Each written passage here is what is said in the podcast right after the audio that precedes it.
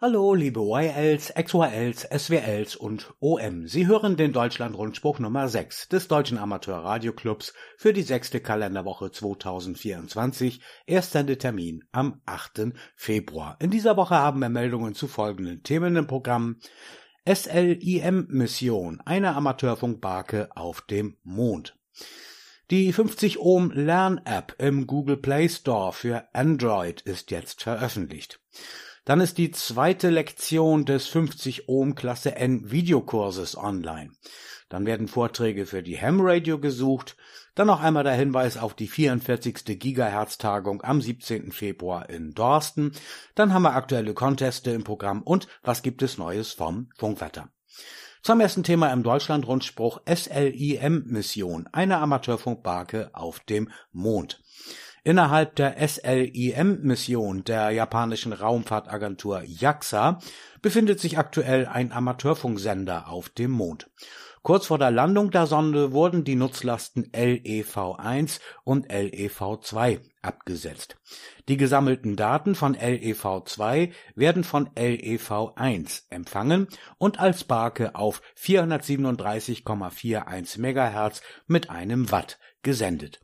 LEV-1 ist das Rufzeichen Juliet Sierra 1 Yankee Mike Golf zugeteilt. Allerdings kämpft die Mission mit technischen Problemen, wird von JAXA aber dennoch als Erfolg gewertet.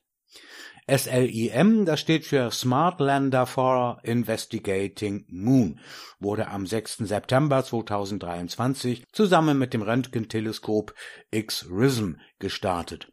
Missionsziel der 700 Kilogramm schweren Sonde ist die heile und präzise Landung auf dem Mond. Die Navigation erfolgt anhand von Kamerabildern und die Landestelle sollte mit einer Genauigkeit von 100 Metern getroffen werden. Am 19. Januar um 0 Uhr 20 japanischer Zeit setzte SLIM auf. Allerdings schief, was infolge der somit beeinträchtigten Solarzellen Probleme mit der Stromversorgung zur Folge hat. Mehrmals wurde SLIM daher abgeschaltet, um Strom zu sparen.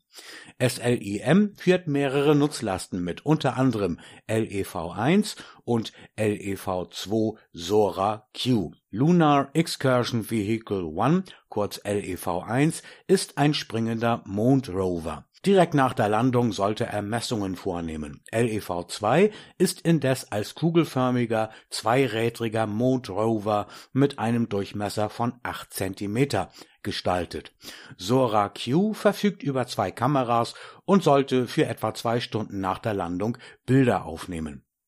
Daniel Esteves, Echo Alpha 4 Golf Papa, stellt in seinem Internetblog die Methode und die Extraktionsergebnisse für die Demodulation des Morsecodes aus dem von LEV1 gesendeten Signal und die Extraktion des Codestrings, Rufzeichen und HK-Daten in hexadezimaler Form vor Leider war der Sender wegen des geringen Energiebudgets bisher nur kurzzeitig aktiv. Im Gegensatz zum EME-Betrieb, der auf Signalreflexionen auf der Mondoberfläche basiert und je nach Frequenz eine Streckendämpfung von 240 bis 290 dB aufweist, handelt es sich hier um einen aktiven Sender auf der Mondoberfläche selbst Allerdings ist auch in diesem Fall Antennenaufwand für den Empfang der nur ein Watt starken Signale nötig. Aktuell ist SLIM in den Ruhestand geschaltet. Das Kommandoteam wartet darauf, dass ausreichend Sonnenlicht auf die Solarzellen fällt. Das soll voraussichtlich am 15. Februar der Fall sein. Es bleibt abzuwarten, ob sich SLIM zurückmeldet, weil die Sonde nicht für die kalten Nächte auf dem Mond ausgelegt ist 50 Ohm Lern-App im Google Play Store für Android veröffentlicht. Das DARC AJW-Referat freut sich mitteilen zu können, dass die Lern-App der Plattform 50ohm.de nun auch im Android Play Store verfügbar ist, nachdem sie bereits im Apple App Store veröffentlicht wurde. Sowohl die App als auch die Plattform befinden sich noch im Beta-Status. Künftige Entwicklungen umfassen die Synchronisation des Lernfortschritts mit der Online-Plattform 50ohm.de und anderen Geräten sowie die Veröffentlichung im F-Droid Store, was bereits in Planung ist Die App bietet zwei Möglichkeiten, Fragen zu lernen. Nutzer können entweder dem Lehrplan auf 50ohm.de folgen oder sich am Fragenkatalog der Bundesnetzagentur orientieren. Darüber hinaus unterstützt die ehrenamtlich entwickelte App einen Dark Mode, der besonders bei dunklen Display-Einstellungen hilfreich ist. Aktuell wird die App von einem kleinen Team ehrenamtlicher Helfer betreut, das insbesondere im Bereich der Flutter-Entwicklung Verstärkung sucht. Interessierte können sich gerne per E-Mail melden unter folgender Adresse app.darc.de. Die zweite Lektion des 50 Ohm Klasse N Videokurses ist online. Die zweite Lektion des 50 Ohm.de Klasse N Videokurses ist auf YouTube veröffentlicht worden.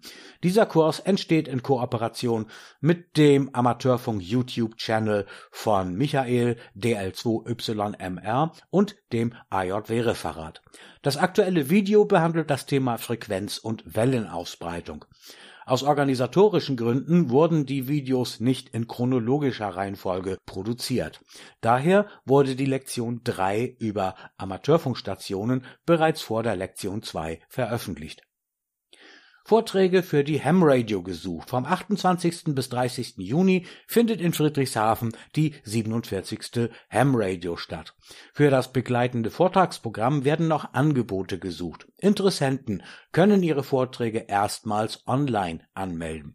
Wichtig ist, auf die je nach Beitragsart unterschiedliche Dauer zu achten. Es gibt aber natürlich eine Kommentarfunktion, um besondere Ideen und Formate vorzuschlagen. 44. Gigahertz-Tagung am 17. Februar in Dorsten. Am 17. Februar findet von 9 bis 17 Uhr die Gigahertz-Tagung in der Volkshochschule Dorsten im Bildungszentrum Maria Lindenhof an der B224 im Wert Nummer 6 in 46282 Dorsten statt. Auf dem Programm stehen unter anderem folgende Themen. Verleihung der DARC UKW Contest Pokale an die Gewinner 2023, PFAS oder das Ende der Leiterplatten, ein neuer PLL gelockter OCXO, AirScout Goes Web und WTKST Client für die erfolgreiche Einbindung im Contest mit AirScout und WinTest.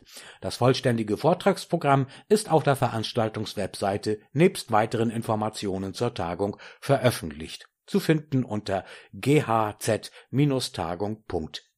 Die Mittagspause kann alternativ zur Prüfung mitgebrachter Technik an den Messplätzen genutzt werden. Aktuelle Conteste an diesem Wochenende am Samstag, 10. Februar, da läuft der VfDB Contest in SSB auf 80 und 40 Meter und außerdem der RSGB 1,8 Megahertz Contest. Das ganze Wochenende hindurch, 10. 11. Februar, da findet der CQ WPX RTTY Contest statt und in den Niederlanden der PACC Contest. Dann haben wir am 13. Februar den DARC FT4 Contest. Und am nächsten Wochenende, 17. 18. Februar, da läuft der ARRL International DX Contest. Die Ausschreibungen dazu finden Sie auf der Webseite des Contest-Referates sowie mittels der Contest-Termintabelle in der CQDL in der Ausgabe 224 auf Seite 66. Der Funkwetterbericht vom 6. Februar, herausgegeben wie immer von Hartmut Büttig, DL1 VDL. Zunächst der Rückblick vom 30. Januar bis 6. Februar. Wer das 10-Meter-Band aktiv beobachtet hat, bekam einen guten Eindruck vom nahenden Sonnenfleckenmaximum. DX-Stationen waren oft mit S9 Plus aufnehmbar, wenn die Sprungentfernung stimmte. Manchmal störten auf 10 Meter starke Echos. Die Entwicklung des Sonnenfleckenzyklus aktualisierte das Space Weather Prediction Center am 1. Februar. Die oberen Kurzwellenbänder schlossen abends erst fast drei Stunden nach Sonnenuntergang. Da im gesamten Berichtszeitraum das geomagnetische Feld sehr ruhig war, profitierten auch die Ausbreitungsbedingungen auf den unteren Bändern davon. Die ionosphärische Dämpfung war sehr gering, so dass man beispielsweise mit Kilo Hotel 6 Hawaii und Zulu Sierra Südafrika funken konnte, wenn der Beam quer dazu in Richtung Karibik stand. Nachdem zu Beginn des Februars der Protonensturm abgeklungen war, funktionierten auch die polaren Funklinien wieder gut. Der solare Fluxindex stieg von 135 auf über 170 Einheiten. Vorhersage bis zum 13. Februar, während über den Monatswechsel nur am 2. Februar ein M-Flare registriert wurde, sind es seit dem 4. Februar bereits elf M-Flares. Mit zehn Sonnenfleckengruppen auf der uns zugewandten Sonnenseite ist in den nächsten Tagen eine hohe Sonnenaktivität zu erwarten. Die Wahrscheinlichkeit für weitere M-Flares liegt bei 60 Prozent für X-Flares bei 25 Prozent. Ab dem 7. Februar sind keine geomagnetischen Störungen vorhergesagt worden, wobei spontane Störungen wie Mögel-Dellinger-Effekte oder Plasmawolken bei größeren Sonneneruptionen immer möglich sind. Die für 3000 Kilometer Sprungentfernung geltende Grenzfrequenz der F2-Schicht beträgt nachts etwa 8 MHz und während der Dämmerung etwa 18 MHz. Tagsüber liegt sie über 30 MHz. Sie erwarten weiter gute Ausbreitungsbedingungen auf allen Bändern zwischen 80 und 10 Meter. Und hier noch die Orientierungszeiten für Greyline DX, alle Zeiten in UTC. Sonnenaufgang in Neuseeland ist um 17.41 Uhr, in Ostaustralien um 19.38 Uhr, in Westaustralien um 21.45 Uhr. In Singapur, da geht die Sonne auf um 23.16 Uhr Weltzeit, in Anchorage in Alaska um 18.04 Uhr, in Johannesburg in Südafrika um 3.46 Uhr.